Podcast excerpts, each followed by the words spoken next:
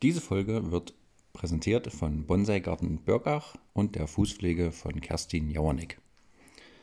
Hallo und herzlich willkommen zu einer neuen Folge im Schulfrei Podcast. Hier spreche ich mit Menschen, die mich inspirieren, interessieren oder mit denen ich sonst einfach ein schönes Gespräch über Bildung, Sport, Reisen oder Politik führen möchte. Heute spreche ich mit Lars Jauernick. Mit Lars habe ich eine Fahrradtour äh, über zehn Etappen gemacht, entlang des grünen Bandes, heißt also entlang der ehemaligen deutsch-deutschen Grenze durchgeführt.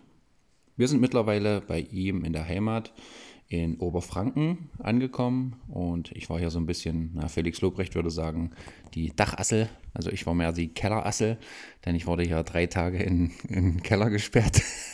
also nicht wirklich gesperrt, aber ich durfte drei Nächte, Nächte im Keller verbringen beim, beim Lars und das war wunderbar. Also hallo erstmal Lars. Hi, grüß dich, danke.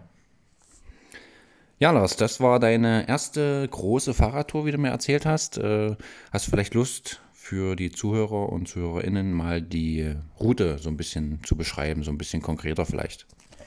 Ja, kann ich gerne machen, Carsten. Ähm, wir sind in Travemünde gestartet, beziehungsweise am Timmendorfer Strand. Ähm, ging dann, wie der Carsten schon gesagt hat, entlang des grünen Bandes äh, nach Süden, runter, dann in, wie gesagt, in zehn Etappen. Ähm, sind dann sozusagen östlich von Lübeck dann weiter runtergefahren nach Ratzeburg, ähm, da waren dann immer auch schöne Seen mit dabei, wo wir dann auch gleich immer drüber sprechen werden, wie wir da genächtigt haben, über Beutzenburg. Ähm, was kam dann noch? Äh, Wittenberg ähm, am Ahrensee, der war auch sehr schön. Äh, sind dann weiter runtergefahren äh, Richtung Wolfsburg, beziehungsweise auch dann an Wolfsburg vorbei, über Öbsfelde, äh, falls es jemand was sagt. Ähm, dann in Helmstadt ähm, das war dann auch schon ein Naturpark. Ähm, Schöningen war dabei. Ähm, dann ging es dann auch schon in den Harz hinein, in den Nationalpark Harz, wo wir auch dann hoch zum Brocken gegangen sind. Ähm, sind dann aus dem Harz wieder raus. Ähm, genau, vorm Harz war natürlich äh, Wernigerode, eine sehr schöne Stadt, wo wir kurz auch durchgelaufen sind ähm, und sind dann äh, weiter runter. Da sind wir auch, glaube ich, schon durch äh,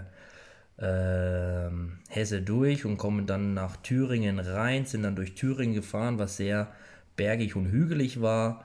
Ähm, sind dann auch immer wieder durch Thüringen durch, sind mal wieder nach Hessen reingekommen und auch dann eben am Ende auch in Bayern, weil wir da wirklich an diesem Dreieck da äh, lang gefahren sind, an den drei Bundesländern, äh, sind dann über ähm, den Nordwesten dann in Bayern rein und quasi sehr entlang der Thüringen und bayerischen Grenze entlang gefahren in meine Heimatstadt nach Coburg und sind dann von Coburg aus dann in mein Heimatdorf eben gefahren nach Birkach und die eigentliche Route wäre noch bis nach Hof gegangen, aber da habe ich dann auch gesagt, für mich reicht es hier wunderbar. Nach 900 Kilometer war ich dann sehr zufrieden und happy zu Hause zu sein. Ja, die Route war also davon geprägt, dass wir auch relativ oft die Bundesländergrenzen überschritten haben. Da standen dann immer so braune Schilder, vielleicht kennt ihr die eine oder andere, äh, mit hier waren Deutschland und Europa bis zum äh, ja, Dezember, manchmal stand Januar dran, äh, 89 bzw. 90 geteilt. Und so sind wir relativ oft dann zwischen Hessen und Thüringen, zwischen Thüringen und Bayern, zwischen Niedersachsen und Sachsen-Anhalt äh, hin und her gewechselt auf unserer Tour. Genau, das hat das Ganze so ein bisschen geprägt. Äh, ja, der Lars hat sich komplett neu eingedeckt mit, äh, mit einem neuen Fahrrad, Fahrradklamotten, Ausrüstung und so weiter. Äh, Lars, was äh, war denn für dich so von der Ausrüstung entscheidend oder was würdest du jetzt vielleicht mitnehmen für die nächste Fahrradtour? Äh, was würdest du ändern an deiner Ausrüstung? Also du musst jetzt vielleicht nicht erklären, dass du drei Schlüpper mit hattest und zwei Paar Socken oder irgendwie sowas, aber was war denn absolut elementar? Was war vielleicht überraschend? Und was würd, könntest du vielleicht weglassen das nächste Mal? Also elementar ist natürlich das Fahrrad ähm, und auch die zwei ähm, Satteltaschen, die ich hatte da, äh, dabei gehabt. Äh, zweimal 20 Liter von Ortlieb. Die waren richtig gut, man konnte richtig viel reinpacken. Ähm, ich habe natürlich auch von dir ein paar Tipps bekommen, was man mitnehmen muss, ähm, was essentiell ist. Ähm, eben äh, Stirnlampe, ganz, ganz wichtig, eben bei Nacht, ähm, um dann eben vielleicht dann auch das Zelt noch aufzubauen oder eben auch dann äh, das Essen sehen zu können, was man da isst. Ähm, Natürlich Schlafsack, ähm, Isomatte ganz äh, wichtig. Da muss man natürlich auch schauen, dass die schön kompakt und klein sind für die Taschen, weil man echt nicht viel Platz hat. Ähm, ein Kissen ähm, hast du mir angeboten, habe ich aber auch erstmal weggelassen. Es ging tatsächlich ganz okay mit so einem dicken Pulli. Ähm, das äh, war so in Ordnung. Ähm, was war noch wichtig? Ähm, beziehungsweise das Hygieneset hätte ich ein bisschen äh, kleiner machen können. Das war doch ziemlich viel, äh, was ich dabei hatte. Also da hätte ich ein paar äh, ja, Cremes oder irgendwas weglassen können. Das war dann nicht so wichtig.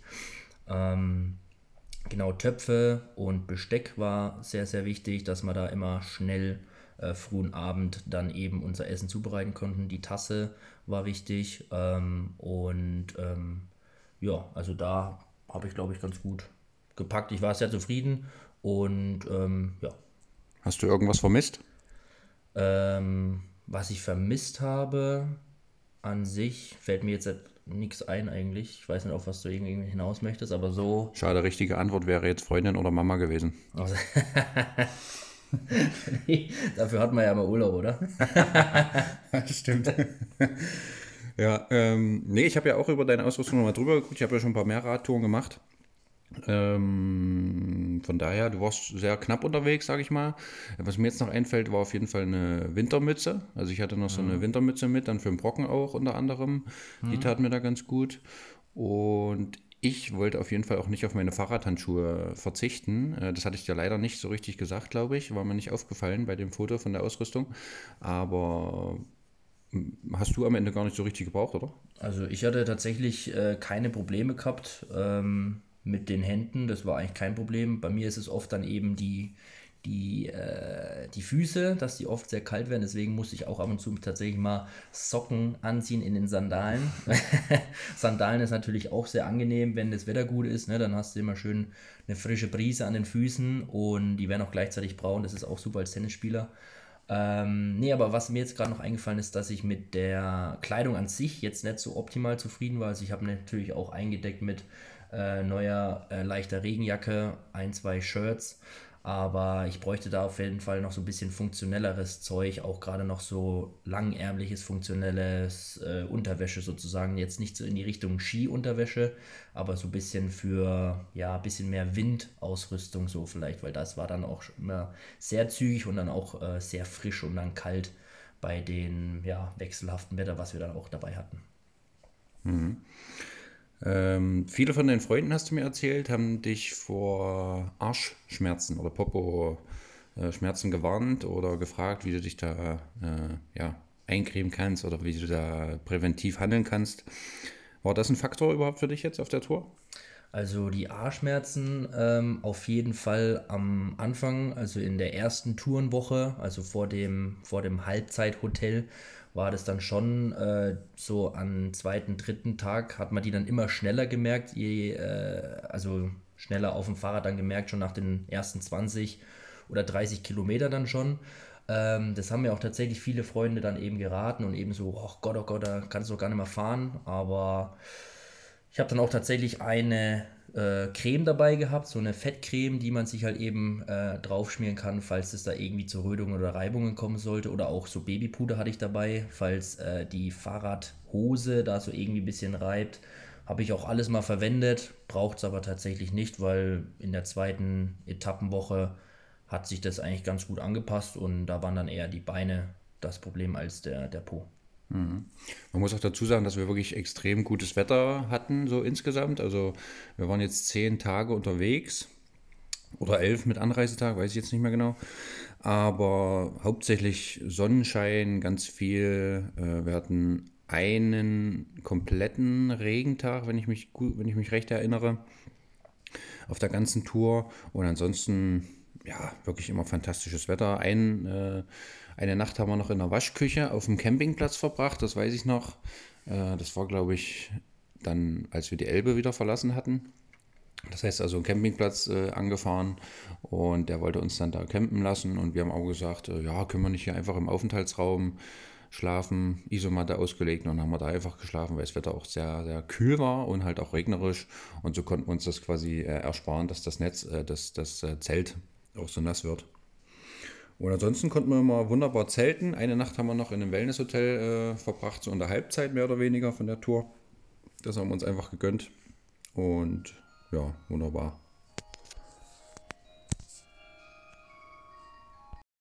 Ja, und an dem völlig verregneten Tag am Aachensee war das. Da sind wir dann auch nochmal eingekehrt, außerplanmäßig in einer schönen Herberge, Gasthof zur Wildkanz oder so hieß das Ding.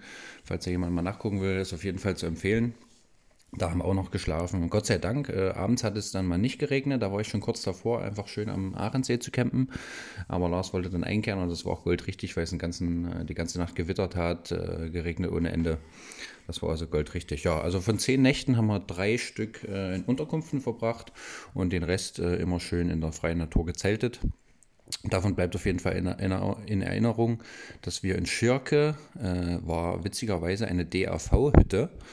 Äh, ja, klar, ist ja ein Mittelgebirge. Ähm, und die hatte ich entdeckt und ich bin ja witzigerweise auch noch DAV-Mitglied. Das heißt, wir hätten da auch vergünstigt äh, schlafen können, wenn sie nicht zu gewesen wäre. Ähm, und das war aber ganz gut, weil die hatten so einen Notausgang und da war man dann äh, entsprechend geschützt von oben. Und dann haben wir das Zelt auf die mittlere Etage gestellt und dann schön entspannt da an dieser DAV-Hütte geschlafen, haben dann noch das Feuerholz da genutzt, schönes Feuerchen gemacht, äh, ein paar nette Leute noch kennengelernt dann da. Und das bleibt also auf jeden Fall in Erinnerung. Und die letzte Nacht, bevor wir hier in Lars Heimat angekommen sind, da haben wir wirklich äh, Glück gehabt. Einfach so auf dem Radweg äh, so ein Angelsee im Prinzip getroffen mit so einem Schuppen. Und da gab es auch eine Feuerstelle, ganz kurz gemähten Rasen, einen Mülleimer und ja, wir hatten unsere Ruhe, wie gesagt, es war am Fahrradweg, da waren abends noch zwei Autos, die da eine Kippe geraucht haben in Ruhe und die sind dann aber auch wieder verschwunden und da konnten wir eine idyllische Nacht noch verbringen. Ähm, ansonsten war das aber auch alles total entspannt immer. Die anderen Spots vom Zelten waren auch völlig in Ordnung, aber die beiden äh, ja, stechen ein bisschen heraus, würde ich sagen. Genau, dann gab es natürlich in zehn Tagen auch ein paar Begegnungen mit Menschen. Wir haben zum Beispiel immer unser Leitungswasser äh, aufgefüllt. Bei Privatleuten haben wir immer geklingelt und das dann aufgefüllt. Äh, so hat man da keine Probleme vom, mit den PET-Flaschen hier vom Supermarkt dann immer rumzuhantieren. Das war deutlich praktischer und so haben wir natürlich auch ein paar Leute kennengelernt. Äh, Lars, wie, wer ist dir da noch in Erinnerung, äh, wen du so kennengelernt hast auf der Tour? Naja, also ähm, wenn wir es chronologisch sogar machen, war der erste ein Mann an der Elbe, äh, wo wir den schönen Radweg da gefahren sind, da mussten wir uns dann wegen des Wetters unterstellen. Dann sind wir da über den äh, Damm da drüber mit unseren Fahrrädern, haben uns da untergestellt und dann war das ein alter Herr, ähm, der dieses Haus äh, vor oder mit der Grenzöffnung dann erworben hat, so eine Art Ferienhaus jetzt umgebaut. Ähm, Hamburger und der hat da direkt uns dann äh, zur drei, vier Äpfel dahingelegt ähm, und nur kurz ein bisschen gesprochen und äh, irgendwas so über die Grenze erzählt von damals und von dem Haus, dass da irgendwie noch die Soldaten da ihren Namen eingeritzt haben und so, dass man das jetzt tatsächlich immer noch sehen kann. Also das ist auf jeden Fall in Erinnerung, in Erinnerung geblieben. Auch, dass die Holländer da den ehemaligen Elbedeich gebaut hatten, ne? Ja, Irgendwann das hat er auch noch da irgendwas erzählt. Das haben wir jetzt nicht ganz so verstanden. Ja, ich wusste nicht, was, was die Holländer da gemacht haben, auch im 15., 16. Jahrhundert wohl. Ah. Äh, ja. Naja, genau, also auf jeden Fall super nett. Der ist dann auch, äh, wo wir noch unterstanden, schon äh, dann noch nach Hamburg gefahren. Hat er gesagt, ja, lass dann einfach alles liegen, wie es und dann passt es schon. ähm, dann sind wir ja weitergefahren. Dann kam ja die ähm, Nacht, wo wir dann auf diesem äh, Campingplatz waren. Da war dann der Campleiter oder Führer da. Ähm, kam dann direkt äh, zu uns, wo wir da geklingelt haben ähm, und hat ja, wie Carsten schon gesagt, uns schlafen lassen da in dem Aufenthaltsraum. Das heißt, wir mussten nur die Isomatten ausrollen, äh, hatten dann äh, ja, schönes, äh, trockenes äh, Zimmer für uns, mit dem Dach über dem Kopf ähm, und der war super nett. Äh, was sah natürlich ein bisschen zerzaust aus, weil er da auch lebt auf dem Campingplatz, aber hat uns dann für äh, eigentlich 20 Euro sogar nochmal 5 wiedergegeben für die Übernachtung, also für 15 Euro da war das wunderbar und hat auch ein bisschen noch was erzählt. Fand ich auf jeden Fall auch sehr beeindruckend, dass er da das ganze Jahr überlebt. Also ich dachte, das geht überhaupt nicht, da im Winter äh, Zeit zu verbringen. Ja, also es, ich hätte gedacht, dass man da erfriert oder also zumindest der letzte Winter war ja relativ mild, aber wenn jetzt mal ein knackiger Winter kommt, dann kann man doch da nicht mehr auf einem Campingplatz leben. Aber anscheinend äh, macht der macht Olle Rüdiger das. Ja, ja, auf jeden Fall schön lang heiß duschen, wa? Stimmt. So, dann waren wir ja im äh, Harz und auf dem Brocken und da haben wir ja auch an dieser Alpenhütte ähm, ein älteres Ehepaar getroffen, die da auch schlafen wollten, mussten dann halt aber in ihrem Van schlafen. Und äh, die haben uns auch direkt das Wasser wieder aufgefüllt mit ihrem Kanister, den sie dabei hatten, und haben uns eine oder ihre mobile Axt gegeben, ähm, damit wir Feuerholz schlagen konnten, was da schon bereit lag. Aber konnten wir so ein bisschen noch zerkleinern und konnten wir da eben das Feuer da gut anschüren und ähm, die Frau kam dann auch nochmal zum Feuer abends, hat da ein bisschen was erzählt von ihrer Tour. Weiß ich schon gar nicht mehr, wo die da entlang mhm. gefahren sind. Ähm, der Mann, der hat sich da, glaube ich, nicht mehr zu uns getraut, warum auch immer. Ähm, und an dem Feuer, das weiß ich auch noch, das war ja das, äh, wo ich dann auch äh, mal einen sehr schönen Status mal wieder äh, gefetzt habe mhm. mit den SpaceX-Satelliten. Ja, das war ja der Abend, wo wir da äh, tiefes Gespräch hatten über sonst was und da klotzt meinem Himmel und mir fällt die Kinnlade runter und tippt den Carsten so an und sagt, was ist das denn jetzt? Mhm. Das war natürlich ein fantastischer Sternenhimmel, ja, da am Feuer im, im Harz. Wenig Luftverschmu äh, Lichtverschmutzung und, und, so weiter. Und dann fliegen da diese, ja, wie viel waren das? Zehn, elf Satelliten über uns drüber so. Ja. und, und Olle Lars äh, hatte vorher noch nie einen Satelliten äh, im Himmel gesehen und dann kommen auf einmal gleich zehn äh, wie an so einer Kette geschnürt vorbei. Ja, das war auf jeden Fall auch äh, sehr, sehr äh, ja, interessant.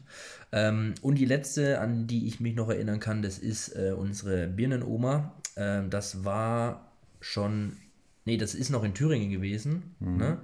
Ähm, auch eben genau nah an der Grenze. Die hat uns eben, wie gesagt, direkt irgendwie, also wir wollten nur Wasser auffüllen und dann hat sie uns aber schon direkt hochgewunken mit ihrem Finger, dass wir uns ransetzen sollen an den Tisch. Ähm, und dann durften wir erstmal äh, Wasser mit Sprudel trinken, was auch mal eine gute Abwechslung mhm. war, äh, dann direkt äh, Birnen essen konnten und äh, da wurde ich auch zum ersten Mal als äh, Stadtkind beleidigt, wie Carsten wahrscheinlich ich auch, auch mit, ja. den, mit dem Unterschied zwischen gebrochenen und gefallenen Birnen. Ja. Ne? Also, Weil wir dann nachgefragt haben, was gebrochene Birnen sind. Hat sie gleich geantwortet, ja, seid ihr Stadtkinder oder was? das also. war auf jeden Fall sehr witzig und die Birnen waren, obwohl sie, also weder, ähm, sowohl die gebrochenen als auch die gefallenen äh, Birnen waren sehr lecker und konnten man natürlich auch direkt ähm, auf äh, stocken unsere Vorräte, dann auch wieder für Storage etc. Und die war direkt äh, auf jeden Fall pro Touristen und hat dann auch direkt dem Carsten das Fotobuch da von ihrer Familie in die Hand gedrückt und von der Grenze erzählt, wie es früher war. Mhm. Ähm, und von ihren Geschichten da, die da über die Grenze versucht haben zu äh, gelangen durch Tunnel oder durch äh, Leitern und haben dann erzählt, wie die Grenzsoldaten da entlang fuhren an der Grenze und so. Das war dann immer schon ganz interessant. Mhm. Und Birnenoma eben deshalb, weil sie uns da locker zwölf Birnen hingelegt hat. Ja, halt, äh, in unterschiedlichem Härtegrad, unterschiedliche Pflückweise, wie gesagt. Ja, die ist immer wieder reingelaufen und hat nochmal Birnen geholt und ich dachte immer so, hoffentlich kommt die jetzt mit Marmeladebrot oder so rausgelaufen. Und dann waren es wieder Birnen. ja. ja. Und mir, äh, ich fand auf jeden Fall noch interessant, dass sie erzählt hat, äh, dass die DDR oder LPG äh, ihre Familie sozusagen oder Schwiegerfamilie enteignet hat. Also die hatten ein riesen Areal an, an Land, an Wald und das hat sich die, ja, LPG dann zu eigen gemacht. Also die wurden da wirklich äh, enteignet und mussten dann sogar noch Geld dafür bezahlen, wenn ich es richtig verstanden habe, dafür, dass die LPG das Land nimmt. Oder? Irgendwie so. also das war, ich, wir saßen da mit drei Fragezeichen so am Tisch. ja. Genau, das war die äh, Birnenoma-Geschichte. Ah ja, und, und, dann hätten wir noch ähm, einen gehabt, äh, auch wieder beim Wasserauffüllen in Bayern dann. Das war unser erster bayerischer äh, Helfer, der noch kurz was erzählt hat zur Kartoffelernte, dass die eben dieses Jahr relativ schlecht ausfällt, weil es sehr viel geregnet hat und die natürlich dann, dann im Boden halt auch schnell das Faulen anfangen, wenn da ähm, sehr viel Wasser ist und ähm, gerade im Norden, mhm. Nordosten oder so, wo es viel geregnet hat oder irgendwo oder ja. sogar noch weiter hinauf, naja. ähm, dass da eben die Ernte sehr schlecht ausfällt und was jetzt eigentlich relativ gut ist, dann sozusagen für Bayern. Mhm. Ja, der bayerische äh, Kartoffelbauer wird sich auf jeden Fall freuen. Der hat auch relativ gute und viele Kartoffeln da am Start. Äh, aber insgesamt muss wohl die Kartoffelernte dieses Jahr eher ein Reinfall gewesen sein, ja. Aber auch insgesamt, jetzt mal bei der Landwirtschaft bleiben, muss ich sagen, dass äh, ich beeindruckt war, wie viel Landwirtschaft eigentlich noch so in Deutschland äh, betrieben wird. Ne? Also es sind ja so viele Felder mit Mais, äh, mit Rüben, mit Kartoffeln natürlich. Äh, Kürbis. Kürbisse, ja, ja schöne Hokkaido-Felder haben wir gesehen. Also das ist für mich auf jeden Fall äh, war spannend. Also das habe ich nicht erwartet. Ne? Auch, auch viel äh, Landwirtschaft natürlich im Sinne von Kühe, Schweine, äh, alle möglichen Farm Animals. So. Ja, genau. Das waren so die Men Begegnungen mit Menschen auf der Tour.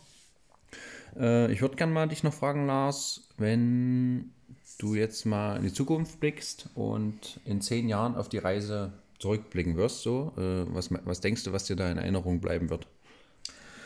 Ähm, auf jeden Fall schon vieles, was wir jetzt auch schon angesprochen haben. Also mhm. ähm, auf jeden Fall die Menschen, die wir da begegnet äh, äh, haben, ähm, die SpaceX-Satelliten, weil das ja auch das so zum ersten Mal irgendwie so was Großes, äh, was der Mensch irgendwie gebaut hat, auf eben mal an einem vorbeifliegt.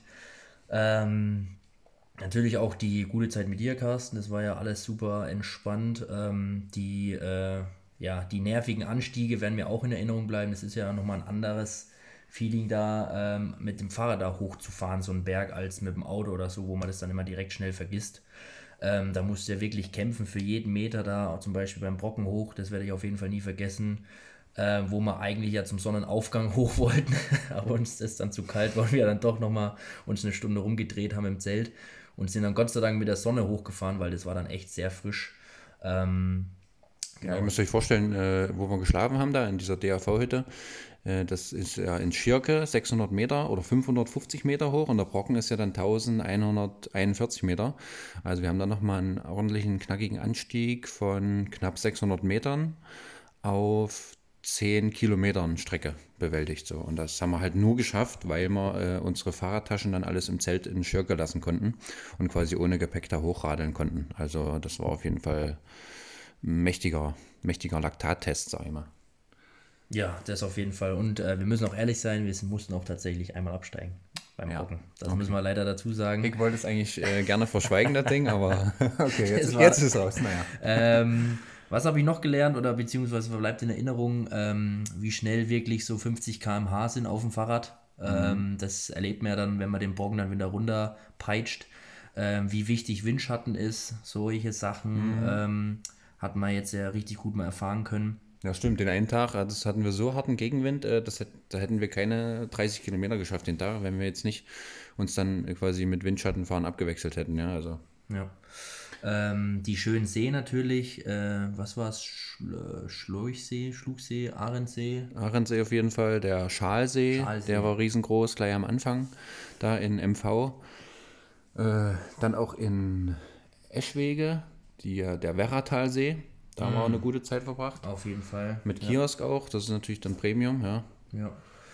Genau, und, und, dann halt die Abende dann am Zelt, am Feuer. Ähm, wie sehr man erschöpft ist nach so einem Tag. Ne? Also man braucht dann wirklich nicht lange noch aufbleiben. Es ging dann um neune, also zwischen neun und zehn, vielleicht auch halb zehn schon dann äh, ins Bettchen, weil es einfach dann auch schon dunkel war. Es war kalt dann, dann auch irgendwann, man war halt sehr müde und man steht ja dann mit der Sonne auch auf. Das ist ja nicht so, dass wir jetzt irgendwie lange ausschlafen. Man hat ja dann eine sehr lange Schlafzeit und dann bist du um sieben wach und dann geht es ans, ja, ans Kochen, Abbauen und äh, losfahren wieder. Ja. Mhm. Ja, man muss bedenken, wir haben dann immer schon 18 Uhr so begonnen, uns den äh, Campingplatz so rauszusuchen. Weil man muss ja dann kochen, man muss das Zelt aufbauen, man muss seine Klamotten ein bisschen trocknen auch noch. Äh, von daher, ja, dunkel war es dann immer schon so kurz vor acht, würde ich sagen. Ne? Zehn vor acht rum war es dann immer schon dunkel.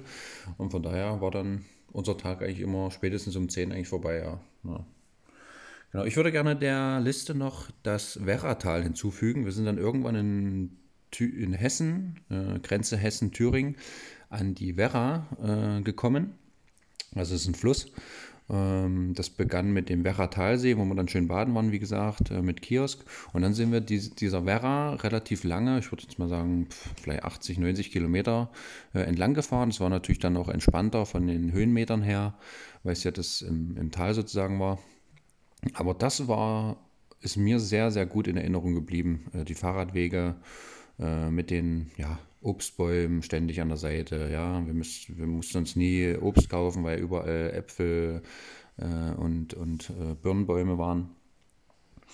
Äh, ja, also das vielleicht so als Geheimtipp. Wer mal Lust auf eine Fahrradreise hat, gibt es auf jeden Fall auch Rundwege entlang der Werra. Mm, ja, und diese, diese Region da mit Worbis, Leinefelde, Treffort, das ist auf jeden Fall ein, ein Hidden, Hidden Jewel, würde ich mal sagen. Ne? Also das bleibt mir wahrscheinlich in Erinnerung, hoffentlich. Oder ich muss hier auf jeden Fall nochmal her und, und nochmal eine, noch eine Tour machen. Und wir haben ja jetzt auch noch zwei, drei Tage hier äh, in deiner Heimat Oberfranken verbracht, Lars. Äh, da ja, sind mir auf jeden Fall auch ein paar Sachen in Erinnerung. Äh, allen voran natürlich, hier ist die höchste Brauereidichte des Landes oder so, ne? oder der von Welt. der Welt sogar. Ach ja, okay. Sag mal. Und äh, ja, da haben wir natürlich äh, die Klosterbrauerei 14 Heiligen bei Staffelstein besucht, ähm, da was gegessen, was getrunken und waren auch noch in, in Staffelstein, waren auf dem Staffelberg, da ist auch nochmal eine, eine Brauerei gewesen, äh, beziehungsweise eine, eine Einkehr, Gasthof mäßig so. Und ja, nicht zuletzt waren wir auch zweimal in eurer Dorfbrauerei hier beim Eller. Auch eine fantastische Geschichte, ja, seit 200 Jahren Familientradition wird hier das Bier gebraut. Äh, vier Sorten, Vollbier, Pilz, Helles und Rotes. Mein persönlicher Favorit ist das Rote. Aber gestern habe ich zwei Helle getrunken, die waren natürlich auch sehr lecker. Also und vor allem, ich bin ja immer begeistert hier von den Preisen. Also man kriegt ja wirklich einen frisch gezapften halben Liter für 3 Euro. Plus minus 20 Cent so. Ähm, das ist natürlich schon, ja, begeistert mich. Und toll tolle Gegend hast du hier, Lasi. Auf jeden Fall. Äh, war auch äh, stolz, dir das zeigen zu können und äh, hier die dicke Kellerassel hier äh, durchzuschleusen, drei Tage. Mit Essen und Getränken. Ja, da möchte ich mich auf jeden Fall nochmal äh, recht herzlich bedanken bei dir und vielleicht hört ja Mama und Papa das auch. Vielen Dank für die, ja, für die Zeit hier und dass er mich ja als Kellerassel geduldet hat. In dem Sinne, Lars, hast du noch irgendwas? Nee. Nee, aber äh, das, äh, ich stelle dir auf jeden Fall noch meine, meine letzte Frage. Kennst du ja wahrscheinlich auch schon. Und äh, ja, was, was bist du, Lars? Was ich bin? Äh, ein lustiger Typ, der gut Tennis spielen kann und äh, dem Carsten gut auf die Nerven gehen kann. Das stimmt. Und da muss ich auch wirklich sagen, Lars, war eine gute Zeit mit dir jetzt. Keine Ahnung, zwölf Tage oder so. Aber ich freue mich jetzt auch mal wieder mit jemand anders zu sprechen. Also, das muss ich schon sagen. Ähm, aber nichtsdestotrotz war eine geile, geile Tour auf jeden Fall und gerne wieder das Ganze. Ich verabschiede mich. Äh, schön, dass ihr wieder reingehört habt im Schulfrei-Podcast.